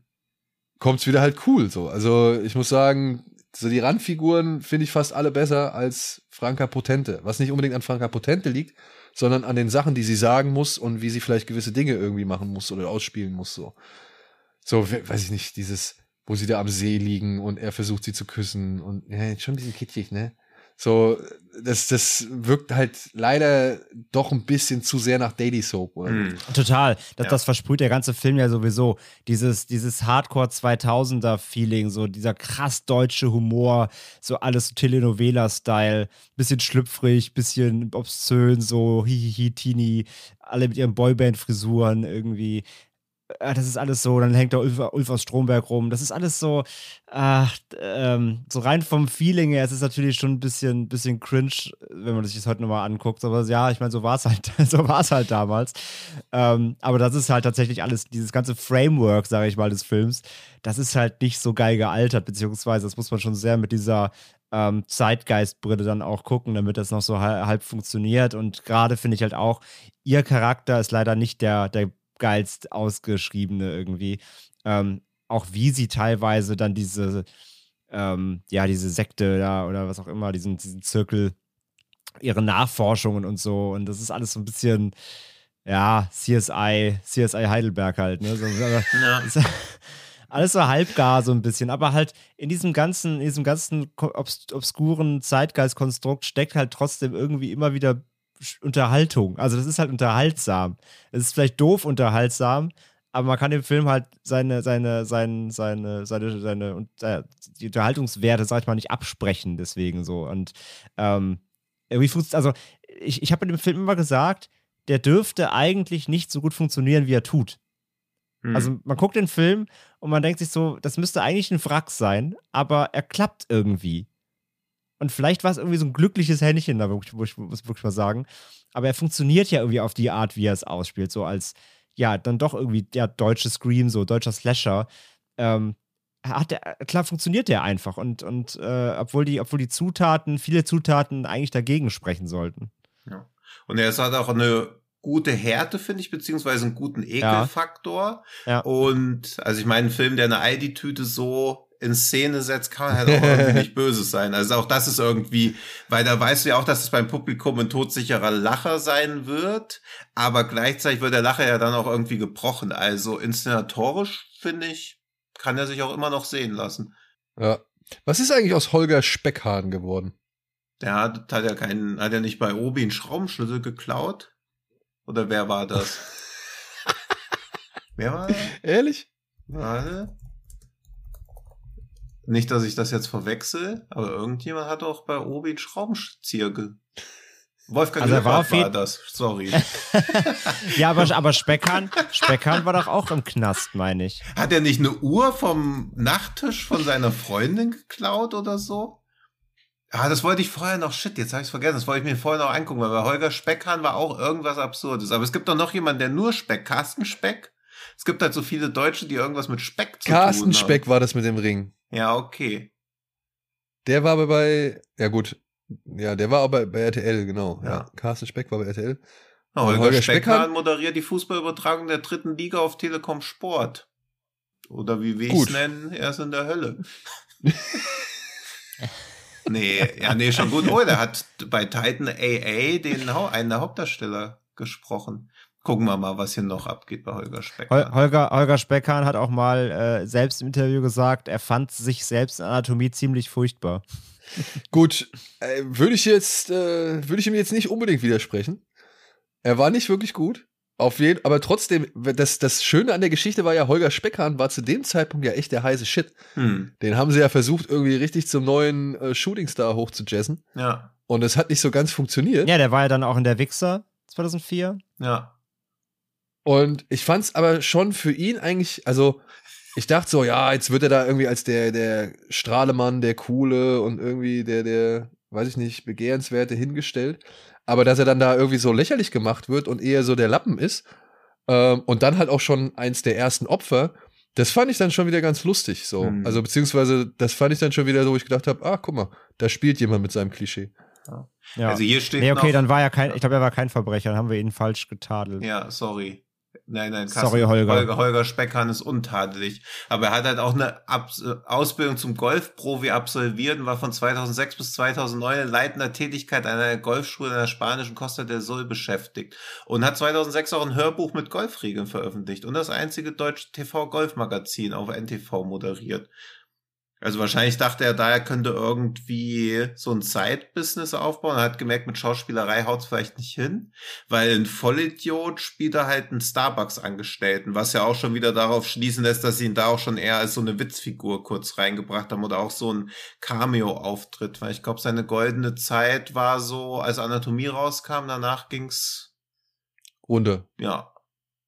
Runter. Also Zumindest war dann das Interesse, glaube ich, nicht. Also mehr. zumindest mit der ganz, ganz großen Karriere. Es ist natürlich völlig respektabel, Fußballübertragung zu moderieren, aber er hat halt nie den Durchbruch komplett geschafft, weil sonst würde er jetzt wahrscheinlich auch wie, wie heißt dieser Daniel Dingsbums, sowas wie Dschungelcamp oder so moderieren. Ja. Ja. Ja. Also Holger, falls du das hier hörst, du kannst uns gerne auch mal deinen kompletten Lebenslauf nochmal per Mail schicken, dann können wir da gegebenenfalls nochmal korrigieren. Ja, oder ein bisschen was von den Dreharbeiten. Ja, bitte. Zu Anatomie erzählen. Das ja. wäre natürlich auch geil. Stimmt, jetzt ist es doch auch verjährt. Jetzt kann er für nichts mehr bestraft werden, wenn er irgendeinen Vertrag Also halten wir begeht. fest, Holger Speckhahn wurde nie wegen irgendwas beschuldigt oder hat kein, kein Gerichtsverfahren oder sonst irgendwas am, am Hals ja. gehabt. Und das er ist von Sternzeichen Krebs. Okay. Gut. Das war die letzte, die ich hier noch mitnehmen konnte. Nee. Also Aber ansonsten ja, was können wir noch, was können wir noch zu Anatomie sagen? Man merkt, dass das damals halt, wie gesagt, ne, das ist ja von Columbia, Germany mhm. oder sowas ins, äh, in, in Auftrag gegeben worden. Und das sollte ja, glaube ich, mal wirklich der Plan sein, dass eine Reihe von solchen amerikanisierten deutschen Filmen rauskommen. Und eigentlich hatte ich gedacht, dass mit Anatomie auch der Startschuss ganz geglückt wäre. Mhm. Es gab ja noch einen zweiten Teil, über den können wir vielleicht auch noch mal irgendwann sprechen, aber den habe ich, mhm. den habe ich nie gesehen. Ja, nee. Also, verunglückt. Ja, aber es hat nicht so den, die, die Welle nach sich gezogen, oder? Dass Columbia gesagt hat, wir machen jetzt noch mehr Filme in der Richtung, beziehungsweise dass irgendwie der Slasher sich jetzt auch mit deutschem Umfeld oder im deutschen Umfeld breit macht oder so. Also das ist, da ist ja nichts draus geworden. Was eigentlich komisch ist, weil ich kann mir nicht vorstellen, dass Anatomie irgendwie ein Flop war. Nee, der hat über zwei Millionen Zuschauer. Es war ein Riesenhit dafür, dass ein ja. Slasher, also gut für deutsche Budgetverhältnisse auch ein Slasher natürlich schon immer hart zu stemmen, aber der lief gut. Ich habe jetzt leider nur noch den Wikipedia-Eintrag von Traugott Bure auf, dieser, der den Professor gespielt hat, weil ich finde, Traugott Bure ist ein sehr, sehr schöner Name. Deswegen dauert es kurz, bis ich die genauen Box-Office-Zahlen sagen kann. Und ich glaube halt, dass ich glaube, im gleichen Jahr kam doch auch Swimmingpool, der Tod feiert mit raus. Also das war halt so, wo man auch gemerkt hat, hey, diese deutschen Genrebeiträge, die irgendwie auch aufs Ausland schielen, das funktioniert nicht so ganz. Bei Anatomie, was du ja auch gesagt hast, es sieht ja gar nicht so sehr Heidelberg deutsch aus, sondern einfach so, das kann man schon international überall verkaufen, als dass das in Deutschland spielt aber jetzt nicht zu deutsch irgendwie aussieht, während dieser Swimmingpool, der ja mit Isla Fischer und James McAvoy immerhin war, wo sie internationale Schauspieler genommen haben und eine deutsche Slasher-Produktion reingeworfen haben, der ist ja komplett gegen die Wand gefahren. Also vielleicht einmal Erfolg mit Anatomie in 2000 und dann Swimmingpool kam in 2001, dann war es, glaube ich, schon wieder fast vorbei. Ja, da wollten die Leute wahrscheinlich dann doch lieber sowas wie Schule oder harte Jungs oder sowas gucken. Vermutlich, ja. Oder halt doch nicht zu so sehr diese aus USA rüber geklauten Dinger, weil dann kannst du halt auch immer noch Scream gucken.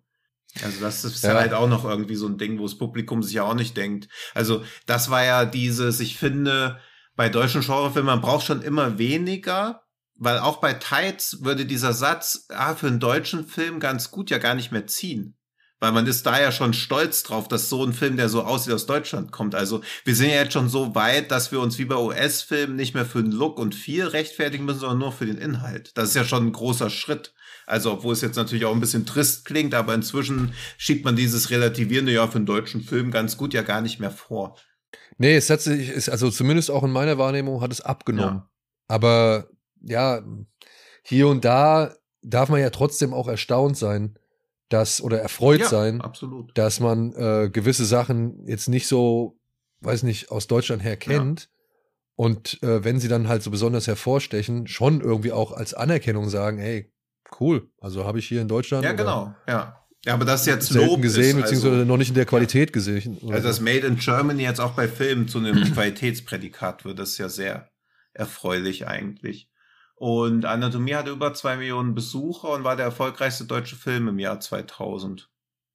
Also eigentlich hätte es schon mehr kleinere Slasher zumindest nach sich ziehen müssen. Ja, sollen, krass, okay. aber andererseits hat halt Fuck You Goethe jetzt auch nicht den großen Schulkomödien-Hype ausgelöst. Ja. Vielleicht ja. ist da Deutschland auch noch nicht so weit zu begreifen. Ach shit, wir müssten das ja irgendwie auch mal ein bisschen ausschlachten. Also es kommen ja nicht mal so Direct, Direct-to-Video-Dinger oder so raus. Oder auch im TV wird's nicht aufgegriffen. Wann war denn diese, hat ProSieben nicht auch mal halbherzig versucht, so eigene Horrorfilme zu drehen? Das war aber deutlich nach Anatomie, oder? Ich glaube ja.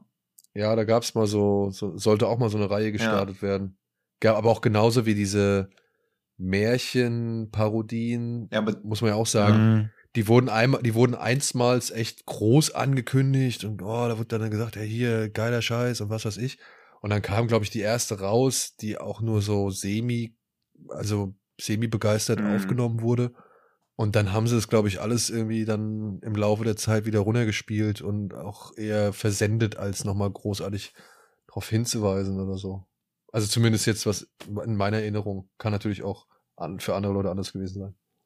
Ja, ja schon. Gut. Also wäre, glaube ich, mal erforschenswert, warum es so wenig Slasher nach sich gezogen hat. Weil mir würde jetzt außer Swimmingpool in der Zeit auch nichts mehr einfallen. Wie hieß der? Also in sieben Tagen Jahr? bist du tot? In drei Tagen? In sieben? Weil es gibt ja beides. Sieben. Bald. Bald bist du tot. In drei Bald Tagen bist du tot. tot. Ja, das ist schon aus 2006. Und das könnte ja dann wieder eher so, jetzt machen wir halt mal wieder irgendeinen Slasher. Ja, aber größere Filme im Bereich Genre Horror, nee, nicht nach diesem doch eigentlich bemerkenswerten Erfolg. Ja. Ne? ja. Dann waren eher so Sachen wieder im Jahr danach wie Schuh des Manitou, nirgendwo in Afrika, das Experiment, ja. okay, das Experiment, oh, den können wir auch mal besprechen. War schön. Ja. Da können wir, nee, aber können wir mal gut drüber reden, wie damals noch alle dachten, dass man einfach komplette Handlungsstränge aus Wonka Wai Filmen klauen kann und einen deutschen Film reinpacken, weil es gibt noch kein Internet. Ach doch, es gab noch einen, sogar im selben Jahr. Ähm, äh, wie heißt der? Flashback. Mörderische Ferien. Stimmt. Der ist auch aus 2000. Stimmt. Der ist auch ja. aus 2000. Den gab's noch. Vielleicht hat aber halt auch ja. Anatomie 2 gleich alle Ambitionen, dass man erstmal wartet, wie der nächste Teil wird. Aber stimmt. Flashback. Und dann ist er gecrashed. Ui, das mit Drehbuch Valerie, stammt von Jimmy Sangster, der hauptsächlich durch seine vielen Drehbücher für Hammerproduktion bekannt geworden ist. Erstmals nach 20 Jahren wieder ein Drehbuch für einen Film vorgelegt. Ja, stimmt. Das stimmt. Und in der Hauptrolle Valerie Niehaus. Und Alexandra, und Alexandra Neldel. Und Alexandra Neldel. Da hatte ja. ich ja noch einen großen Alexandra Neldel-Crush damals. Und Deadlift Book. Wie, jetzt nicht mehr? Doch. Rea Harder hat auch mitgespielt. Als Heidi. Stimmt, doch, das war so dieses. Und Martin Schneider als Taxifahrer, naja. Ja, nehme ich's. Anatomie hat übrigens, Anatomie hat übrigens mehr eingespielt oder beziehungsweise mehr Kino-Zuschauer äh, angelockt als The Cell im gleichen Jahr. Na. Wo wir jetzt gerade schon mal The Cell ja, haben. Ja, okay. Dann. Und mehr als Erkan und Stefan. Oder Otto, der Katastrophenfilm. ja, gut. Gut, Freunde. Dann lassen wir Heidelberg hinter uns. Ja. Oder habt ihr noch irgendwas hinzuzufügen? André, du warst jetzt eher ein bisschen ruhig, aber du hattest, glaube ich, bei Devils and Demons schon ja, sehr ausführlich darüber gesprochen. Wir hatten im Februar bei Devils and Demons eine komplette Episode dazu, genau, wo wir den Film wirklich komplett ha, durchseziert haben. Ähm, von oben bis unten mit allen Production Fun Facts. Von daher, ja. Also, wie gesagt, ich habe mein, mein Grundfazit ja schon auch genannt am Anfang. Also, ich finde ihn wirklich, er ist gelungener, als er sein dürfte. Und ich finde, den kann man auch immer noch gucken, wenn man halt diese typische Ende 90s, 2000er Brille aufsetzt und da wirklich diese schlechten Gags und äh, einfach sehr, sehr deutschen Momente so ein bisschen, äh, die unangenehmen deutschen Momente so ein bisschen ausklammert. Aber tatsächlich funktioniert der echt ganz gut, hat ein paar Härten, ist ein bisschen eklig, ist relativ spannend. Diese ganze ähm, Geschichte, sage ich ja, um diesen Kult oder um diese, diese, diese ja, Geheimgesellschaft, ist halt schön albern so. Das funktioniert halt alles so. Und ich bin halt auch mal, ich kenne den zweiten halt auch noch nicht. Und ähm, vielleicht, vielleicht schieben wir den doch mal nochmal irgendwann mal nach, so als, zumindest mal als kleinen, kleinen, na, als kleinen äh, Post, Post-Credit hier zu der Folge. Also hätte ich Lust. Ja. Hätte ich Lust. Ich mein, wie gesagt, am nächsten, nächsten Donnerstag kommt das Mediabook, glaube ich, am 28. glaube ich. Nee, am, am 26. oder 27. Das Ende der Woche auf jeden Fall. Und ähm, ja, dann gucke ich mir den zweiten vielleicht dann doch mal an, endlich mal. Und ansonsten, falls ihr Bock habt, euch den ersten nochmal reinzuziehen, aber keinen Bock habt, euch jetzt unbedingt ein Mediabook zu kaufen, auf Netflix ist gerade der erste noch erhältlich. Und, und auf Join mal, auch. Auf Join auch. Ja. Ja. So. Kommen wir doch dann zu langsam zum Ende dieser heutigen Folge. Mhm. Und damit auch zu einem weiteren Glitschig, giftig, euphorisch.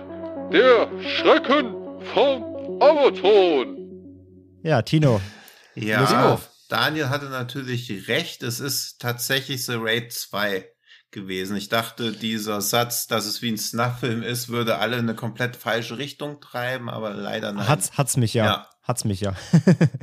Tja, aber ich kenne dich ja auch ein bisschen und dementsprechend konnte ich mir schon vorstellen, als glühender Verehrer dieses Films, dass du den mal nimmst, hm. Um halt zu zeigen, wie falsch vielleicht gewisse Meinungen sein können.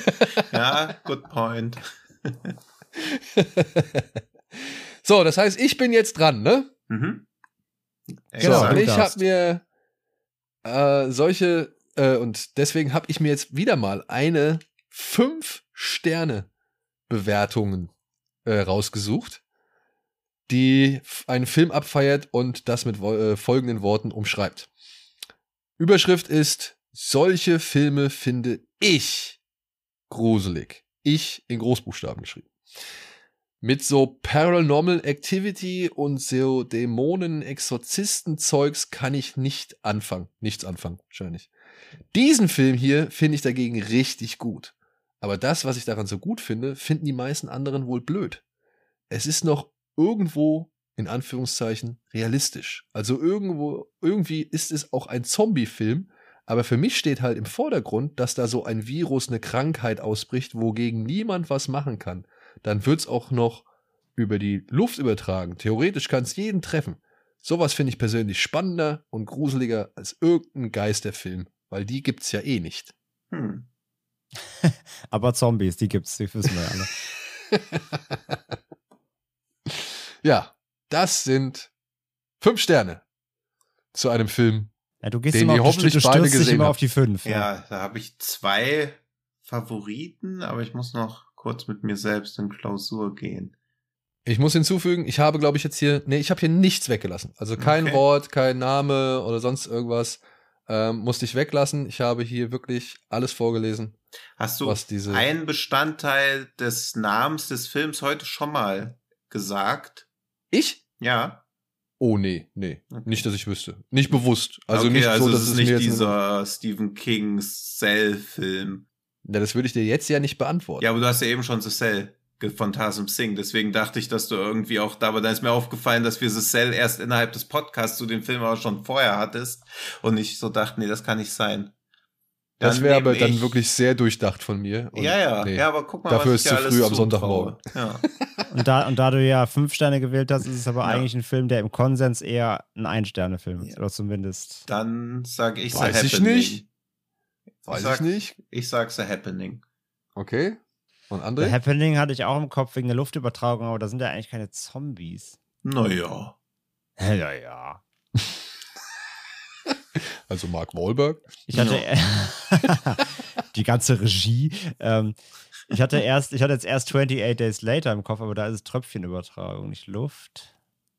Echt? War das? Ja. Da, musst, stimmt, du irgendwie Kontakt, da musst du irgendwie in Kontakt ja. kommen mit irgendeiner. Und wer 28 Days Later fünf Sterne gibt, dann muss ja auch nicht völlig geistig zurückgeblieben sein. Also ich gebe ihm dreieinhalb. Echt jetzt? Okay. Ich mag den sehr. Ja, nein, ich meine ja, dass man ihm, also dass ja eine Fünf-Sterne-Review zu dem Film ja. quasi nichts Ungewöhnliches wäre. Ach so, das meinst du, ja, das ja. meine ich. Also find, okay, ich sag noch, ich mag 28 Days Later auch Aber sehr, ich finde ihn schon, schon sehr ich gut. Hör auf den sogar, Soundtrack. Ja. Ja, der ist fantastisch. Ja, der Soundtrack okay. ist cool. Ah Gott, Luftübertragung. Ich denke auch ganz an Luftübertragung. Was ist denn, wo ist denn Luftübertragung? Ich sag, ja, das ist auch so. Warum sollte das eine 5-Sterne-Kritik sein, die Daniel auswählt? Ich hätte, ich hätte jetzt I Am Legend gesagt, weil da ist tatsächlich Luftübertragung. Hm. I Am Legend? Mit ja. äh, Will Smith? Ja. Ja, okay. guck mal, wie er noch ja, versucht, dich auf so, auf so ganz unbeteiligt, so, oh, ist das der mit Will Smith? ich nehm, ja, komm, ich, ich glaube, also das wäre irgendwie, also der ist ja, der ist ja in der Rezeption jetzt auch kein Ein-Sterne-Film, ist vielleicht auch kein Fünfer, aber ist ja auch eher positiv, aber komm, ich sage es einem Legend. Da war es wenigstens per Luft. Und es gibt Zombies. Also, I Am Legend und The Happening. Ihr dürft gerne mitraten. Ja. Da draußen. Wir freuen uns über jede Hasht Einzelne. Hashtag Schrecken vom Amazon. Gab es eigentlich für die The Raid, gab es da irgendjemand, gab es äh, irgendwelche Tipps? Ähm, es hat nur jemand geschrieben, The Raid ist ein guter Tipp, hätte ich auch gesagt, aber es gab jetzt keinen. Ja, hätte, hätte direkte, Fahrradkette. Hätte, genau. Äh, kann ja keiner, kann ja keiner Tino-Brain sein. Ähm, ansonsten gab es auch viel in die Richtung eher so Torture. Also dachten eher mehr Leute in meine Richtung, eben gerade wahrscheinlich eben wegen deinem, wegen diesem Snuff, weil das ja wirklich halt ja, passt halt eher so, da denkt man halt eher so wie ich an Hostel oder und Co. Und ähm, also es ging eher so in die, in die Horror, Torture, Gore-Richtung. Ähm, aber keiner hatte so richtig an, hm. an das gedacht. Okay. Ja, und trotzdem nochmal der Hinweis, wenn ihr weiterhin Tipps für uns habt, wenn ihr irgendwie wollt, dass wir über ein paar Klassiker reden und so, wir haben hier schon eine schöne Liste angelegt. Ja. Wir haben jetzt Anatomie mal reingeschoben. Eigentlich hatten wir vor, auch nochmal wieder einen älteren Film, also einen von euren Vorschlägen mit reinzu packen, aber das äh, wird über kurz oder lang immer wieder passieren. Also wir haben hier schon wirklich eine schöne Anzahl an Filmen, auf die wir alle Bock haben oder die wir zum Teil auch noch nicht gesehen haben. Mhm. Und deswegen werden wir die gerne hier mit aufnehmen. Und darüber freuen wir uns, wenn ihr uns auch weiterhin ja, noch schöne Tipps gebt und dann gerne Feedback in alle Richtungen, wenn ihr Vorschläge habt, wenn ihr was wissen wollt. Lasst es uns wissen, wenn ihr euch dafür stark machen möchtet, dass Tino zurück auf Twitter kommen soll und so weiter und so fort, dann äh, seid gerne dabei. Schaut auch gerne mal hier bei Fred Carpet rein. Die freuen sich auch mal ein bisschen, ja, Zuspruch. Und ansonsten, weiß ich nicht, habe ich was vergessen? Das, Noch was zu erwähnen? Nee? Glaube nicht. Gut, dann bleibt uns jetzt nicht viel weiteres übrig, als euch viel Spaß mit den Filmen, die wir hier vorgestellt haben, zu wünschen, insofern ihr sie noch nicht gesehen habt. Oder eben halt eine schöne Woche, einen schönen Start in die Woche. Und alles Gute, bleibt gesund, gut drauf. Und hoffentlich bis zum nächsten Mal hier bei Genre geschehen. Macht's gut. Tschüss. Tschüss.